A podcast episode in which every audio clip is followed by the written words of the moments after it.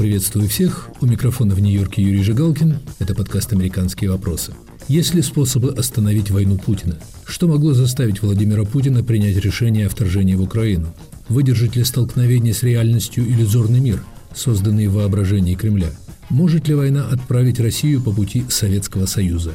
Эти и другие вопросы мы обсуждаем с автором нескольких книг о судьбе Советского Союза и его лидеров, историком Владиславом Зубаком, профессором Лондонской школы экономики и Эриком Ширяевым, политологом, профессором университета имени Джорджа Мейсона в Вирджинии.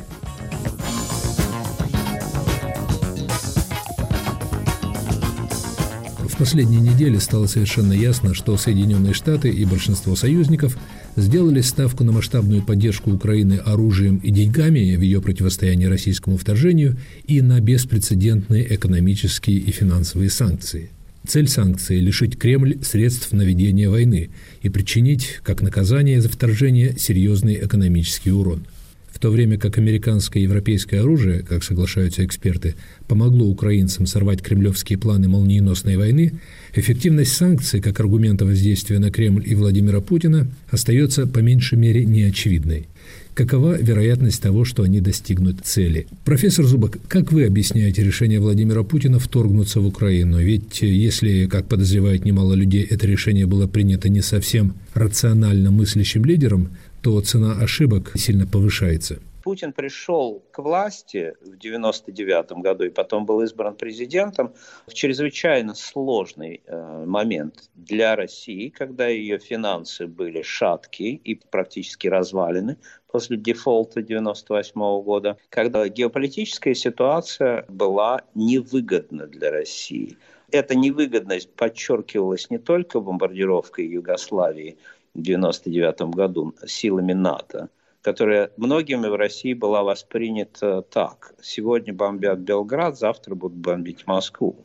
Но и расширением НАТО на восток. Все это вместе означало для Путина, и не только для него, для его предшественника Бориса Ельцина, который дал Путину власть, что, в общем-то, потерпел крах большой либеральный демократический миф который обещал российским людям чуть ли не э, одним прыжком перескочить из коммунистического прошлого в богатое капиталистическое настоящее. Потерпел крах не просто миф о том, что мы перескочим, но и то, что Запад нам поможет. Второе очень важно. И когда мы говорим о том, что Путин э, в какой-то момент стал противником расширения НАТО и вообще НАТО в целом, мы должны учитывать и то, что этим противником был Ельцин. В 1999 году Ельцин ушел от власти, в общем-то, обиженный Соединенными Штатами и ворчащий, и даже, можно сказать, разгневанный тем, что вот э, ни друг Билл, ни, ни американские правящие круги не осознали того, что Россия – это главная страна, что без России-то они не построят прочный мир в Европе. И вот с этого момента э, начинает править Путин. И он пытается решить эти проблемы. Он восстанавливает российскую экономику, ему помогают цены на нефть, но не только, и реформы – и в какой-то момент, этот момент примерно, я думаю, 2006-2007, он понимает, что с Западом у него все равно ничего не получается, что Запад, а именно США, гнут свою линию, это линия на гегемонию в Европе, на расширение НАТО, и такое расширение НАТО, которое, ну, предлагает России некое партнерство, но не право голоса ну, скажем, в организации европейской безопасности. НАТО становится синонимом европейской безопасности. И тут на это налагается нарастающее раздражение его ситуации в Украине и ситуации, которая он думает, что может решить экономическими средствами, финансовыми средствами, какими-то политическими манипуляциями с украинской элитой. И вдруг ничего не помогает. Не помогает, как мы понимаем, как я во всяком случае считаю, что все это, все эти российские попытки удержать Украину в своей зоне влияния разбиваются об одно, но очень важное обстоятельство. Украина чтобы состояться как независимое государство, должно отталкиваться от России. Для Путина эта вещь принципиально непонятная. И постепенно от раздражения и непонимания вот этого вот украинского отторжения от России он в какой-то момент переходит к своей любимой идее проекта Украины как антироссии. И мне кажется, вот то, что я говорил про НАТО, то, что я говорил про расширение НАТО и позицию США, вот это одна линия начинает сливаться с линией его раздражения и непонимания украинской ситуации. И когда вот эти две составляющие как бы совпали, ну, происходит такой взрыв.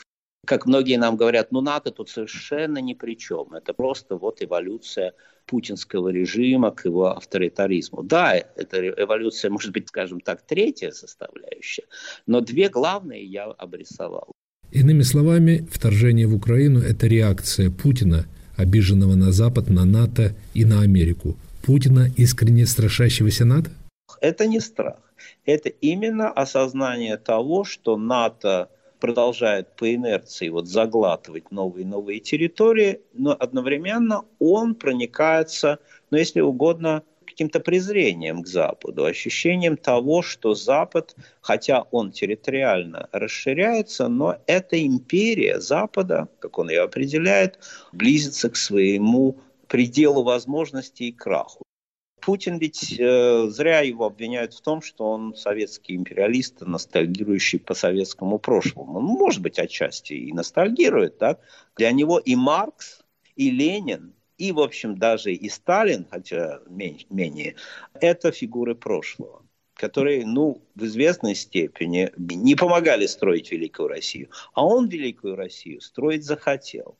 И в этой связи, как я подчеркнул, он не боялся Запада и, может быть, даже сейчас не отдает себе отчета, насколько мощный Запад он вот поддался идеям о том, что есть столкновение русского мира, русской цивилизации, за которым правда, за которым справедливость, за которым защита соотечественников там в соседних странах, и коварным, но загнивающим, не столь мощным, как прежде, Западом. Но если учесть, что расширение НАТО произошло по инициативе стран, которые боятся России, что США в действительности были и остаются мощнейшим государством в мире, то мы в вашей трактовке имеем дело с лидером, который затевает войну, находясь в плену своих далеких от реальности иллюзий?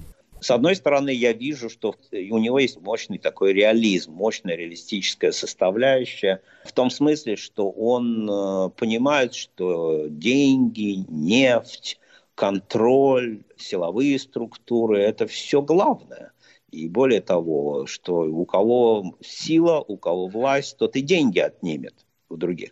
А с другой стороны, я не могу объяснить то, что произошло только этим, этой реалистичной составляющей. Ну, помилуйте, мы же все уже знаем, что произошло на первом этапе войны. Это, же, это не просто была авантюра с точки зрения международной политики, но это была и военная авантюра. Ведь пытались войти легкой прогулкой через Украину. Совершенно очевидно, что так начать войну мог только человек, обуянный многими иллюзорными представлениями. Владислав Зубок, как вы думаете, чем чревато для России столкновение этих иллюзий с реальностью? Мы вроде бы видим, как была развеяна уже иллюзия о военной силе России. Вот вы написали несколько книг о судьбе Советского Союза. Названия говорят сами за себя.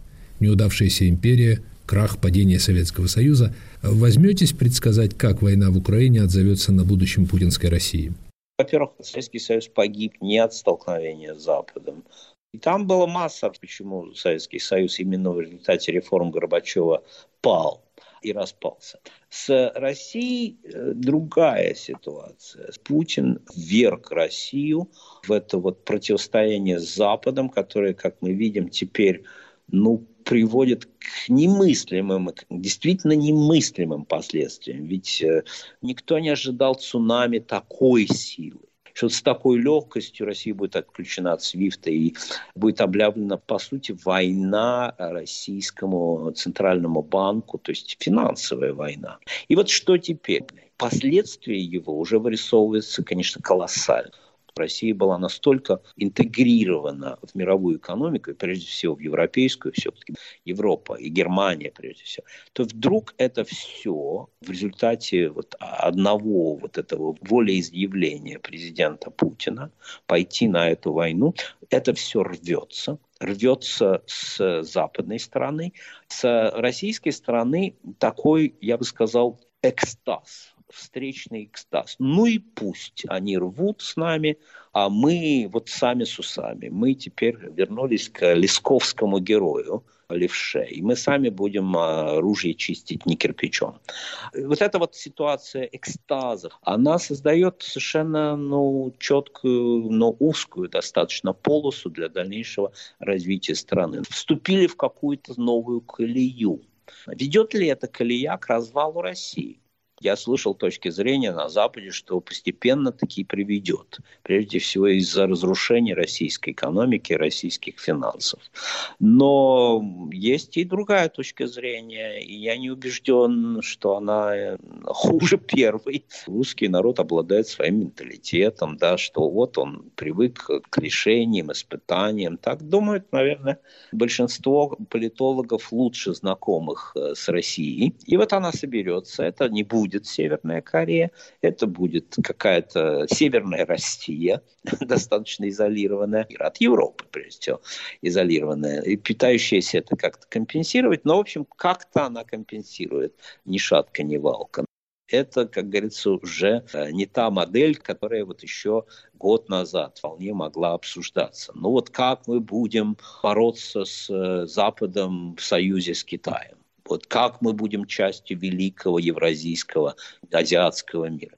Ну, сейчас уже другие немножко разговоры начинаются. Как бы нам найти уголочек в этом евразийском мире, чтобы нас там окончательно не стерли? Мы вернемся к разговору с историком Владиславом Зубаком. Оставайтесь с нами. Привет, я журналист «Радио Свобода» Александр Гостев, который побывал почти в 70 странах – там везде и всегда происходят интереснейшие события, влияющие и на нас с вами. Как именно? Об этом подкаст «Атлас мира». Я делаю его вместе с моим коллегой Ярославом Шимовым, знатоком Европы. Слушайте и подписывайтесь в агрегаторах подкастов в Apple, Google, Spotify и в других приложениях.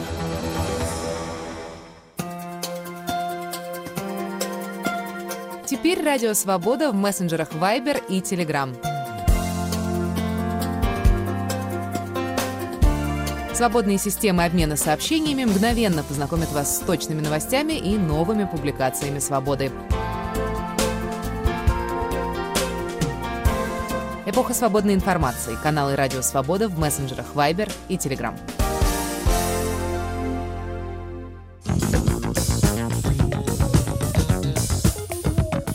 Это подкаст «Американские вопросы» у микрофона Юрий Жигалкин. Есть ли способы остановить войну Путина? Мои собеседники Владислав Зубок и Эрик Ширяев.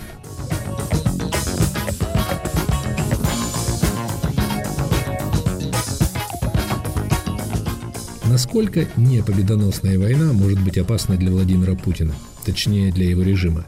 Ведь такие поражения, как известно, плохо в прошлом кончались для российских правителей. Путин создал совершенно принципиально новую ситуацию, когда его прежняя система не может работать. Ну, некоторые патриоты говорят, мы сейчас будем продавать все это Китаю, там так далее. Но все же понимают, разумные люди, что трубопроводы, которые еще со времени Брежнева строились на Запад, их не развернешь в одночасье на Восток. Путин отправил свою собственную систему на свалку. Безусловно, не осознавая того, создал абсолютно новую принципиальную ситуацию пересмотра всей своей системы. То есть на наших глазах создается система 2. И эта система может пойти в разных направлениях. Ну, скажем, если продолжится та тенденция, которая пошла после Болотной, после 2011 года. Помните тогда, о чем говорили? О том, что креативные классы повернулись против Путина, против его авторитаризма, и Путин повернулся против креативных классов. Что он начал делать? Он обратился, как в Средневековье говорили, к популу, к пополане, к массам, рабочим, широким массам, которые ненавидят все московское. А ведь это Москва пошла против Путина в основном. Со средневековых времен мы знаем, что это может кончиться всяко. Это может кончиться тем, что ну, Путин окажется волей-неволей там, лидером вот этих самых масс против собственных элит. Что ему в какой-то момент э, уже придется не просто говорить вот эти грозные речи по поводу того, что Россия должна самоочиститься, и пускай эти все предатели бегут куда угодно, а ему придется и кидать на пики каких-то своих бояр, чтобы доказать, что он народный царь. И вот это движение в сторону народности, оно может вести весьма далеко. Особенно в ситуации продолжающихся военных действий, продолжающихся потерь, неудач, наступательных операций и поиск тех, кто виновен за это. То есть взрыва снизу, бунта недовольного народа вы не ожидаете? Ну, естественно, зная российскую историю, взрыв этот происходит э, почти всякий раз неожиданно. Даже революция 17 года мы прекрасно знаем, как Ленин писал из откуда он, из Цюриха.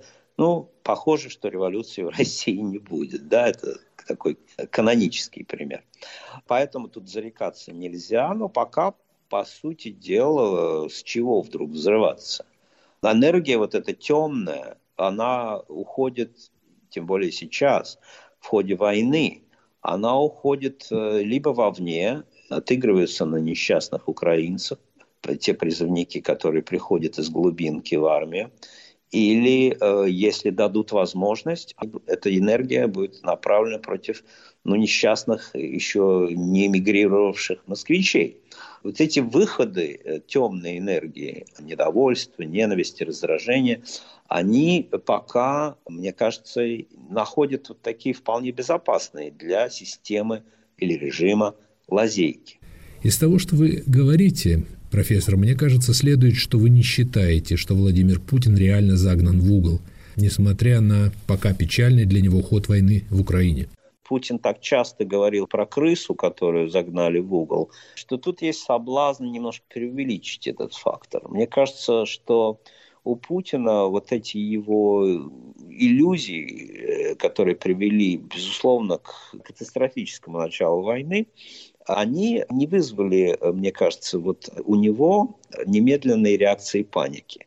Некоторые считают, что потому, что он не вполне осознал, что произошло и размах потерь, и удара по, по экономике. Может быть так. Но, с другой стороны, мне кажется, что он э, демонстрировал часто э, какое-то странное сочетание, вот с одной стороны, иллюзорности, с другой стороны, такого беспощадного реализма.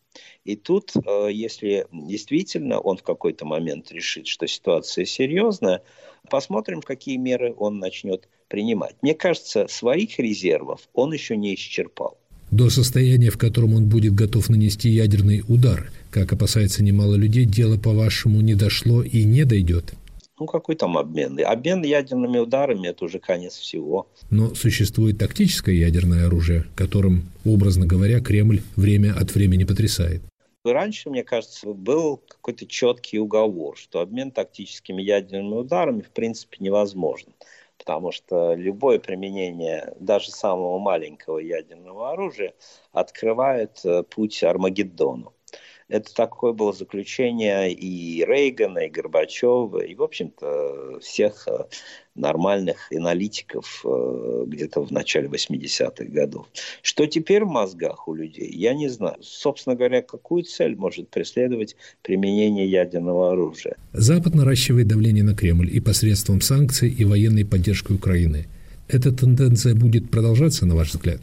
Запад миновал стадию такого очень эмоционального давления на Россию. Это давление именно эмоциональное, потому что, ну, ей-богу, я не видел ни единой такой публикации в западных СМИ, где говорили о стратегии санкций по большей части говорят, как надо вдарить, как надо больнее значит, ущучить, чтобы, как некоторые проговариваются, путинский режим развалился, проиграл, все россияне почувствовали реальную боль от этих санкций. Но рано или поздно, мне кажется, через какое-то время, если конфликт затянется, то возникнет вопрос неминуемо.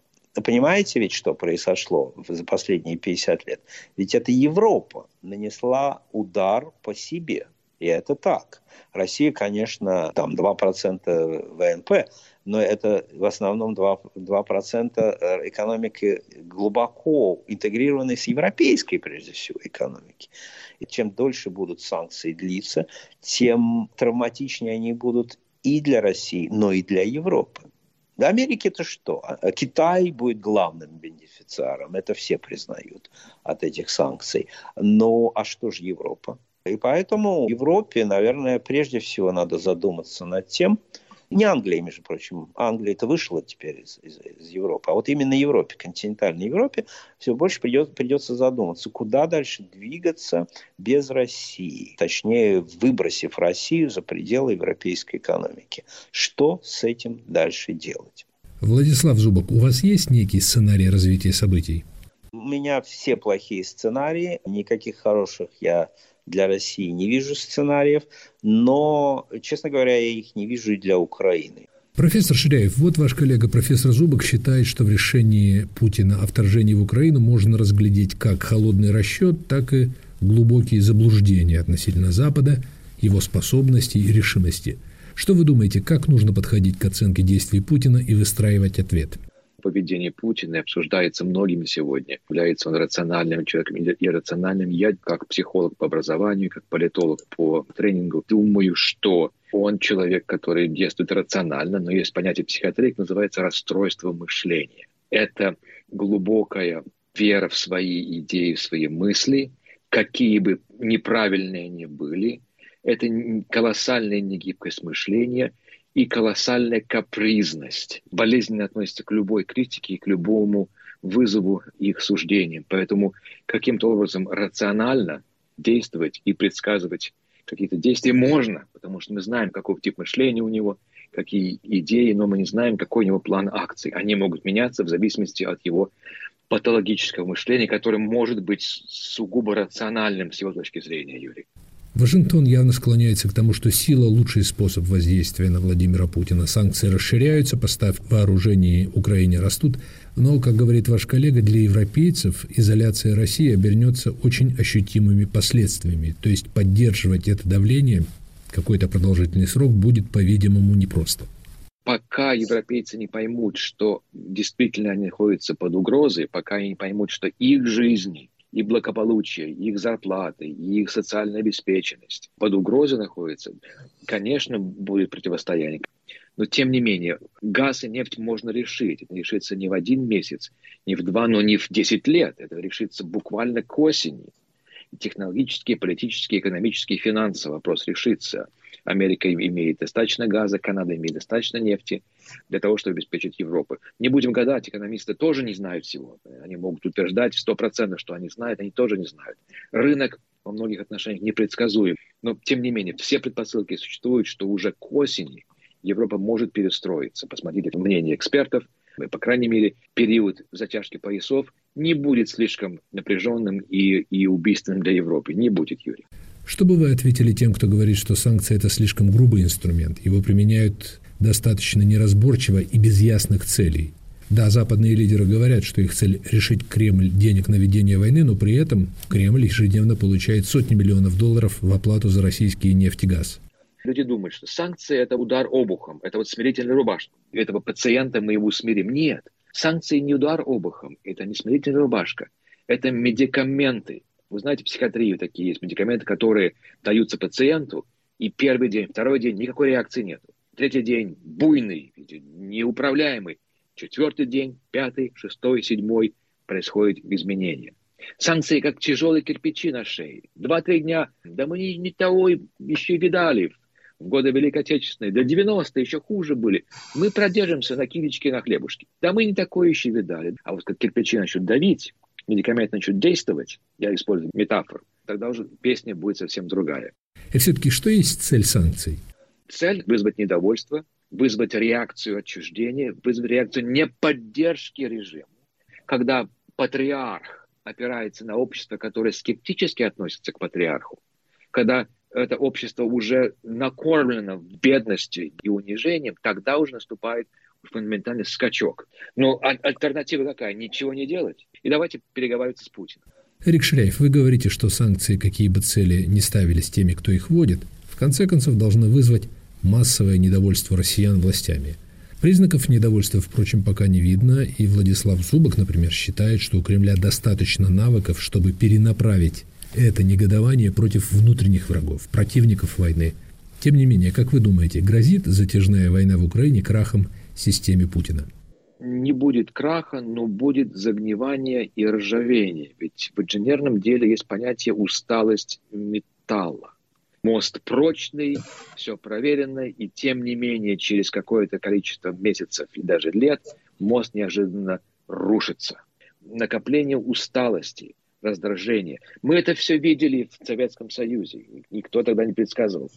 Люди ворчали, понимали, поддерживали режим широко и полностью, ходили демонстрации, били в барабаны, выносили пионерские галстуки. Тем не менее, несколько лет и система рухнула, мы все понимаем. Мы не знаем, как все произойдет. Тем не менее, это, это может быть очень неожиданно, очень быстро и очень драматично.